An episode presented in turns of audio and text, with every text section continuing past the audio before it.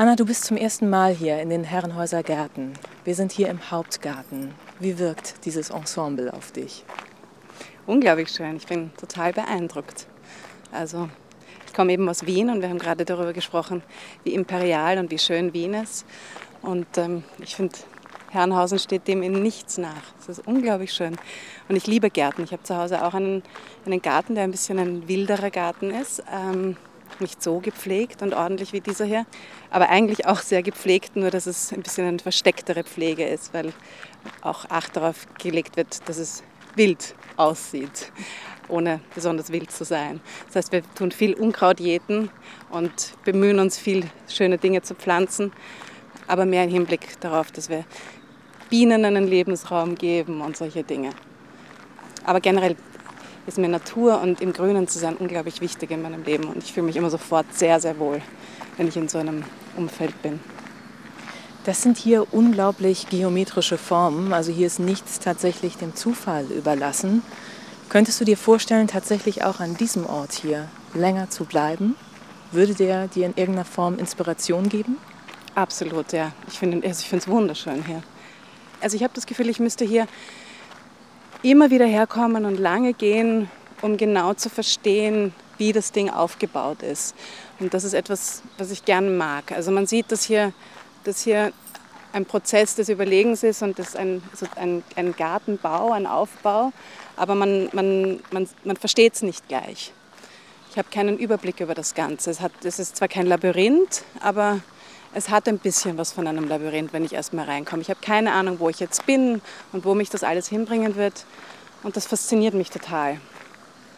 Und außerdem kann ich sehr lange mich zum Beispiel an einem Platz wie hier, wo da, ähm, was ist das, ein Sechseck oder ein Achteck und da ist ein Springbrunnen in der Mitte. Und ich liebe es, mich dann da hinzusetzen. Es erinnert mich sehr an Schönbrunn in Wien. Da gibt es genau solche Orte. Und da könnte ich mich hinsetzen und mal drei Stunden ein Buch lesen, im Wasser zuhören, lesen, denken. Ich finde es ein unglaublich schöner Ort. Ja. Du sagtest gerade, man kann sich hier wahrscheinlich am Anfang verlaufen und man muss sich erstmal zurechtfinden. Geht dir das auch so am Anfang eines neuen Projekts von dir? Weißt du von vornherein, worum es gehen wird oder suchst du? Es ist immer eine Suche. Ich glaube, es steht am Anfang immer so eine, eine Idee, ein Thema und dann geht die Suche los. Also ich weiß nie, wo es genau hingehen soll. Und die Suche verläuft auf zwei verschiedenen Bahnen. Das eine ist, das Thema inhaltlich zu ergründen und zu verstehen, worum es gehen soll. Und das andere ist, das Thema formal zu ergründen und zu verstehen, was mich, was mich formal interessiert. Das heißt herauszufinden, was ist die schauspielerische Herausforderung, die ich darin suche. Was ist das theatrale Element, das ich neu entdecken möchte für mich? Und das andere ist herauszufinden, worüber ich eigentlich rede. Hier bei den Kunstfestspielen Herrenhausen zeigst du das Projekt Crimea River. Und da setzt du dich mit dem Verhältnis von Mensch und Natur auseinander. Klimawandel ist so das Überthema. Genau. Warum hat dich das überhaupt als Künstlerin interessiert?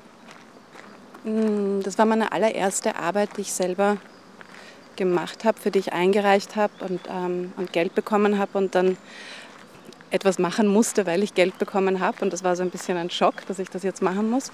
Weil du sonst mit Toxic Dreams arbeitest. Das ja, ist eine Performance-Theatergruppe in Wien. Genau, früher noch mit sehr viel mehr verschiedenen Choreografen, Regisseuren in den letzten Jahren hat sich herausgestellt, dass mich die Arbeit mit Toxic Dreams so erfüllt, dass ich nicht so viel mit anderen Menschen arbeiten muss. Ähm, und es gibt genug zu tun und das ist einfach für mich der schönste Arbeitsort. Mit dem Regisseur von Toxic Dreams, mit Yossi Vanunu, habe ich auch Crimey River gemeinsam erarbeitet und auch jetzt, wenn ich meine eigenen Arbeiten mache, arbeite ich fast immer mit ihm zusammen, weil das einfach eine, eine große Arbeitsliebesbeziehung geworden ist, weil wir einfach sehr lieben, miteinander zu arbeiten. Aber warum hat mich Crimey River, was hat mich da angezogen an dem Thema? Das, war, das, das, das ist eine alte Arbeit, die äh, ist 2010 rausgekommen. Das heißt, ich habe 2008 angefangen darüber nachzudenken, diese Arbeit, dass ich diese Arbeit machen will. Das ist zehn Jahre her, das ist unglaublich lang. Ähm, und zu dem Zeitpunkt war der Klimawandel noch nicht so eine sichere Sache für viele Leute. Das ist interessant. Also ich habe damals, wie ich eingereicht habe und Freunden erzählt habe, dass ich ein Stück über den Klimawandel mache, haben mir tatsächlich noch Freunde gesagt, aber der Klimawandel ist es mittlerweile bewiesen, dass er gar nicht existiert und ähm, machst du dir nicht Sorgen, dass es, äh, dass es so kalt ist diesen Winter und äh, dass es vielleicht doch keinen Klimawandel gibt. Also es ist tatsächlich sozusagen in der öffentlichen Meinung, war das 2008 ich glaube, für, für, für, die Wissenschaftler war es damals schon eine bewiesene Sache, aber in der öffentlichen Meinung war das noch sehr umstritten damals.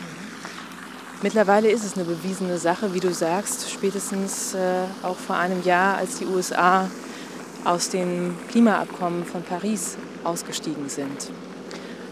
Heißt das denn auch so ein bisschen, dass im Prinzip nicht mehr die Politiker, sondern die Künstler die Welt retten müssen? Puh, das ist eine gute Frage. Ich glaube, wir müssen alle gemeinsam die Welt retten. Also ich setze immer noch Hoffnung in Politiker, in Aktivisten, in Wissenschaftler, in Künstler. Ich glaube, das ist ein gemeinsames Projekt. Das ist eine zu große Sache, als dass man das den Künstlern zuschieben kann, diese Kugel. Aber du versuchst eben mit beizutragen mit diesem Projekt, mit dieser Performance Crimea River. Das weiß ich gar nicht, ob ich das versuche. Ich hab, ähm, mich würde es nicht interessieren, etwas zu machen, was nichts, was, was nichts mit dieser Welt zu tun hat. Ich, ich glaube, ich, ich glaub, es steht für mich nicht am Anfang der Wunsch, zu etwas beizutragen, weil mich das erschlagen würde als Gefühl, sondern am Anfang steht für mich der Wunsch, etwas besser zu verstehen. Und das, ähm, das war bis jetzt bei all meinen Arbeiten so und bei Crimea River ganz speziell, weil es die erste Arbeit war. Aber das ist etwas, was sich für mich fortgesetzt hat, das heißt, ich habe viel über Klimawandel auf einmal im Radio gehört, man hat viel darüber gelesen und ich habe das nicht verstanden, worum es da geht. Was ist dieses CO2? Warum schmilzt alles? Äh, wie genau? Was sind die Zusammenhänge? Und insofern ist wirklich am Anfang die Frage gestanden, was passiert da? Und ich will da mehr darüber lesen, ich will das mehr verstehen. Gleichzeitig war ich in, in einer, tatsächlich, und das kommt stark auch in der Arbeit vor, gleichzeitig war ich in einer großen persönlichen Lebenskrise. Sehr unglücklich. Ich habe wahnsinnig viel Zeit damit verbracht zu weinen. Deswegen heißt das Stück auch Crimea River. Und irgendwie hat sich in so einem Geistesblitzmoment für mich diese zwei Themen zusammengeschlossen. Mein Weinen und das Weinen des Planeten. Dieses Schmelzen des Eises. Und da ist die Idee entstanden, dieses Stück zu machen. Und wie verschmilzt du dieses Private mit dem Globalen. Wie funktioniert das genau bei deinem Stück? Naja, das Stück ist eine Zusammensetzung aus vielen, vielen verschiedenen Stimmen, die über den Klimawandel sprechen. Und eine Stimme davon ist meine ganz persönliche eigene und die spricht weniger über den Klimawandel, sondern die spricht über meinen inneren persönlichen Klimawandel. Und gleichzeitig finde ich, ist das, eine wichtige, ist das ein wichtiger Aspekt in der Arbeit, weil das Thema so riesengroß ist und es ist ein emotionales Thema und es verunsichert uns alle wahnsinnig. Und ähm, ich, re ich, rede nicht über diese Verunsicherung, ähm, sondern ich rede über die persönlichen Verunsicherungen, die ich habe. Aber da, da gibt es ganz starke Parallelen, glaube ich. Und, ähm, Kannst du ein Beispiel nennen vielleicht? Es gibt einfach, ich glaube, ich glaub, wir haben alle Ängste, wenn wir über den Klimawandel nachdenken. Das ist eine, eine ganz tiefe Angst und es sind auch ganz große moralische Fragestellungen, die wir uns alle persönlich jeden Tag stellen müssen, wenn wir über dieses Thema nachdenken. Und gleichzeitig ist uns das Thema so viel zu groß, dass wir gar nicht darüber nachdenken können, sondern eigentlich viel mehr damit beschäftigt sind, wie wir unser Geld verdienen, wie wir auf unsere Kinder aufpassen, wie wir mit Liebe umgehen.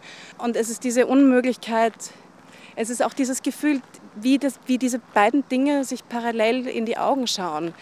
Mein, mein täglicher Stress, mein, mein, meine, mein Unglück in der Liebe, im Leben und, und diese großen moralischen Fragestellungen, mit denen wir täglich zu tun haben.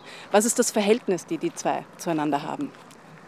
Das ist tatsächlich eine Tour de Force, die du da lieferst, sehr virtuos, allein auf der Bühne in einer Form von Monolog, der, den man aber eben auch als Dialog verstehen kann. Das heißt, in der einen Minute habe ich das Gefühl, weinst du und sprichst aus der Perspektive einer Frau, die unglücklich ist. Im nächsten Moment scheint dann da auf einmal Hoffnung zu sein, aber auch eine gewisse Komik, weil man sieht dich, hört dich, wie du über eine Therapiestunde sprichst und es geht dir schlagartig besser, nachdem du 70 Euro investiert hast, also die Person auf der Bühne.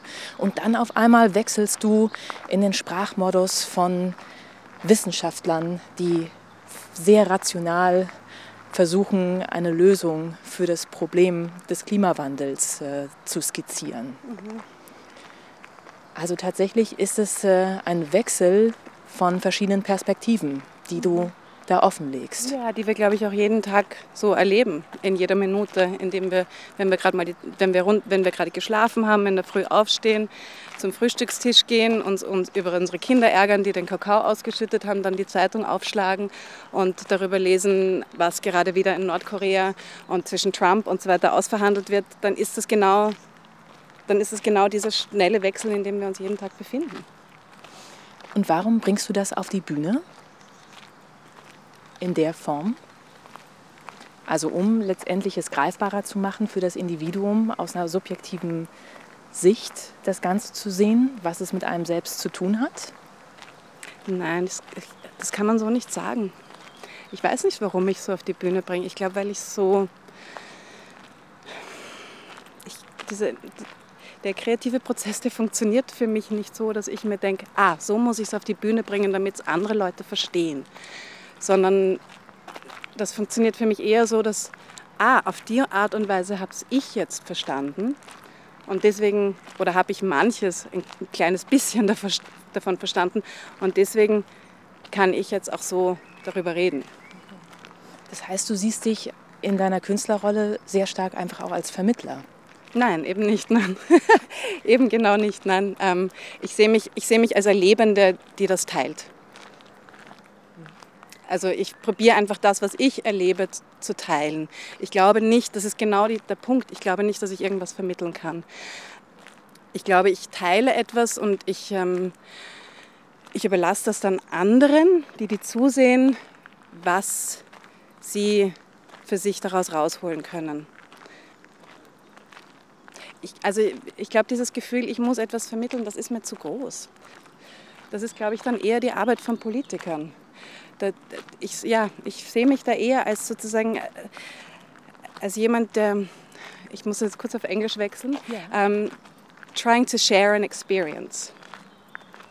Okay.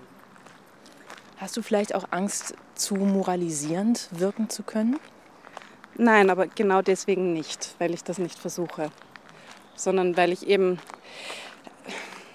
weil es eben nicht darum geht, etwas zu vermitteln, sondern einfach zu sein und zu spüren und, und, ähm, und das zu teilen. Dieses Gefühl der Überforderung, das Gefühl all dieser Stimmen, das Gefühl aber gleichzeitig auch ähm, etwas verstehen zu wollen und äh, verschiedene Aspekte, alle diese Aspekte, die da über diesen Klimawandel reden, ähm, einfach mal auf die Bühne zu bringen. Und, ähm, und da ist zum einerseits ist Überforderung da drinnen, aber zum, weil es sehr viele verschiedene Texte sind, weil es sehr rasant geht, aber zum anderen sind auch ähm, Informationen drinnen das heißt, Leute lernen da auch was daraus.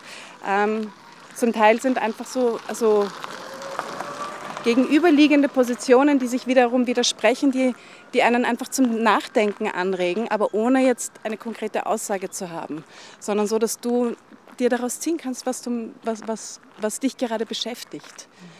Also ich glaube, das ist auch immer so, wenn ich selber ins Theater gehe und mir Sachen anschaue, dann merke ich immer wieder, dass ich vor allem von den Dingen angesprochen werde, die mich gerade beschäftigen.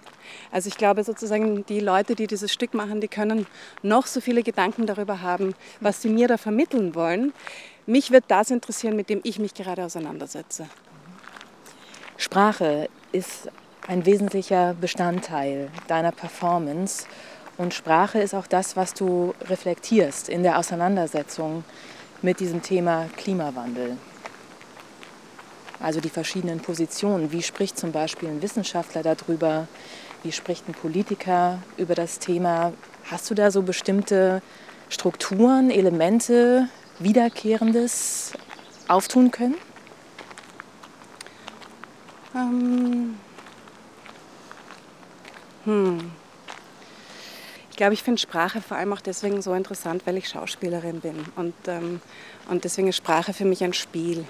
Und ähm, es ist so wahnsinnig spannend, den Leuten zuzuhören und zu hören, wie sie bestimmte Sachen sagen. Aber es ist dann auch nochmal so spannend, einen Text zu haben und ihn immer wieder neu sagen zu können. Und das Spannende für mich ist, wenn ich Crimey River jetzt nach acht Jahren wieder spiele, und ich habe es jetzt, glaube ich, ein Jahr nicht gespielt, spiele es aber heuer wieder relativ oft. Und jetzt bin ich gerade dabei, den Text wieder, wieder aufzufrischen und neu zu lernen und merke, das kann ich ja noch ganz anders sagen, als ich es das letzte Mal gesagt habe. Und ich habe es jetzt so oft, ich habe es 60 Mal oder so gespielt und immer wieder entdecke ich ganz andere Sachen darin. Dass man das, und das ist für mich einfach der schauspielerische Spaß darin, immer wieder neue Sachen zu entdecken und auch immer wieder neue Verbindungen und das ist im Endeffekt gar nicht, es ist gar nicht mehr wichtig, weil das sind ja alles Soundbites. Ich habe ja, ich habe ja das, das außer meiner eigenen persönlichen Texte, das alles von anderen Leuten genommen. Das sind alles Zitate. Ähm, ich habe wahnsinnig viel transkribiert. Ich habe mir wahnsinnig viele Interviews angeschaut und die habe ich transkribiert ich habe eigentlich nur, ich habe fast überhaupt keine geschriebenen Texte verwendet, sondern gesprochene Texte. Ich habe immer nach Leuten gesucht. Ich habe sehr viel gelesen und dann habe ich gesucht nach, nach Videos, wo diese Leute sprechen im Internet, weil das eine ganz andere Art ist. Ähm, es ist für mich viel leichter auf der Bühne sowas, einen, einen gesprochenen Text rüberzubringen als einen geschriebenen. Das sind, das sind Welten dazwischen. Und ähm, insofern habe ich sehr viel transkribiert und insofern sind das alles Zitate, die ich da verwende. Aber ich also du hast, du hast gesehen, wie die Leute sprechen, was für eine Gestik, was für eine genau, Mimik die genau. haben. Genau. Aber ich bin mittlerweile komplett weggegangen davon, die zu kopieren. Das war ganz am Anfang ein bisschen da, aber das interessiert mich mittlerweile überhaupt nicht mehr. Für mich ist mehr sozusagen, das sind, das sind abstrakte Texte geworden, die in Relation stehen zueinander. Und da kann man, das meine ich damit, da kann man immer wieder neue Verbindungen schaffen. Und es ist nicht, für mich nicht mehr interessant, was für ein Mensch mit was für einer Intention das, der das gesprochen hat, sondern mittlerweile sind acht Jahre vergangen. Ich habe ein komplett anderes Verhältnis zu diesem Text und dieses Verhältnis kann ich in diesen Text hineinbringen. Wie hat sich dieses Verhältnis verändert? Kannst du das äh, beschreiben? Wie ist dieser Text jetzt für dich? Naja, ich meine, ich habe da Texte drinnen eben, wie gesagt, das war zu einer Zeit, wo wo ähm, Klimawandel noch äh, nicht ganz so in der öffentlichen Meinung verankert war als etwas, das also es gab einfach noch Climate Change Deniers ähm, und da habe ich solche Texte auch darin, wo ich die ich zum Beispiel gerne wieder loswerden würde, weil ich das Gefühl habe, sie oder wo ich mir dann überlegen muss, kann man sie irgendwie ganz anders spielen. Ähm, dann gibt es Texte über über Aktivismus zum Beispiel. Ähm, die ich vielleicht am Anfang ein bisschen mehr so eine Parody gemacht habe über die und äh, die ich jetzt viel ernster nehme. Dann gibt es zum Beispiel einen Text über, jetzt wie ich ihn wieder neu gelernt habe, über Liebe und, ähm, eine, und, und den Schmerz, den man darüber empfindet, was dieser Welt passiert. Das ist eine spirituelle Frau, die, die darüber spricht, dass, dass, dass wir natürlich weinen und natürlich Wut und Trauer darüber empfinden, was in unserer Welt passiert. Und ich habe mich immer ein bisschen lustig gemacht über diesen Text, weil er auch lustig ist und weil sie auch sehr, diese Frau diesen Text spricht, auch ihn sehr pathetisch vortragt. Und ich habe es eben noch ein bisschen pathetischer gemacht. Aber ich nehme alle diese Texte immer, immer ernster.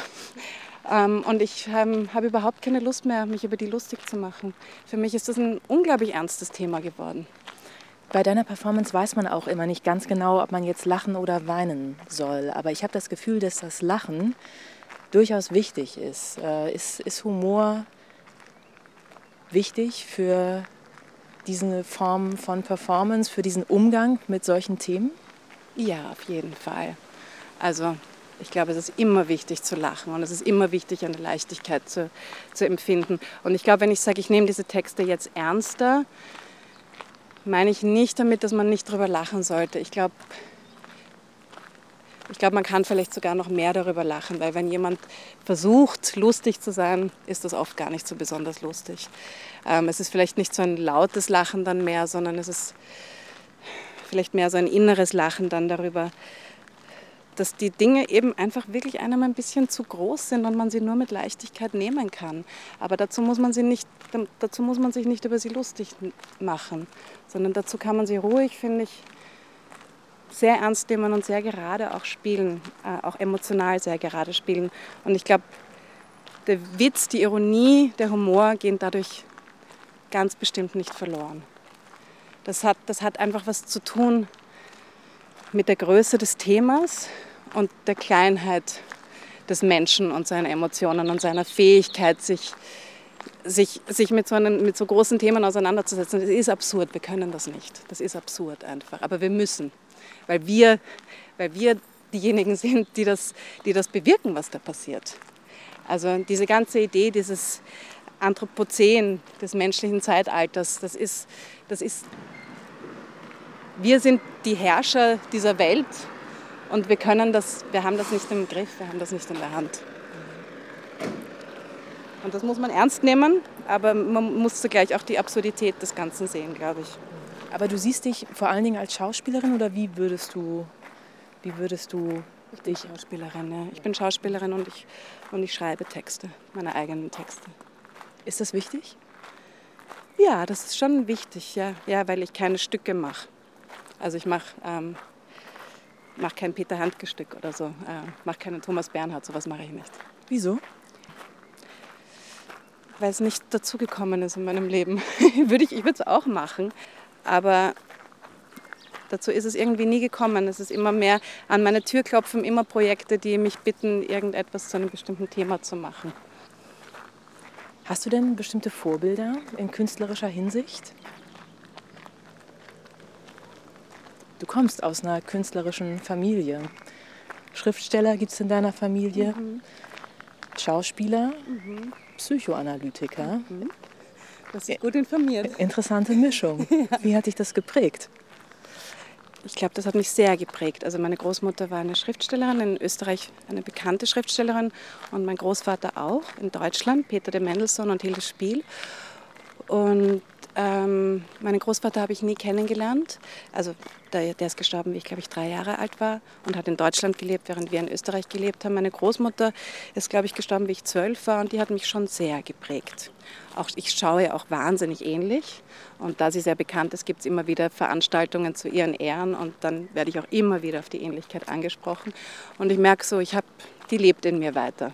Die, also auch so eine gewisse Strenge ähm, in der in der Herangehensweise an die Welt habe ich von ihr bekommen, ähm, aber auch eine große Liebe zur Sprache, auf jeden Fall.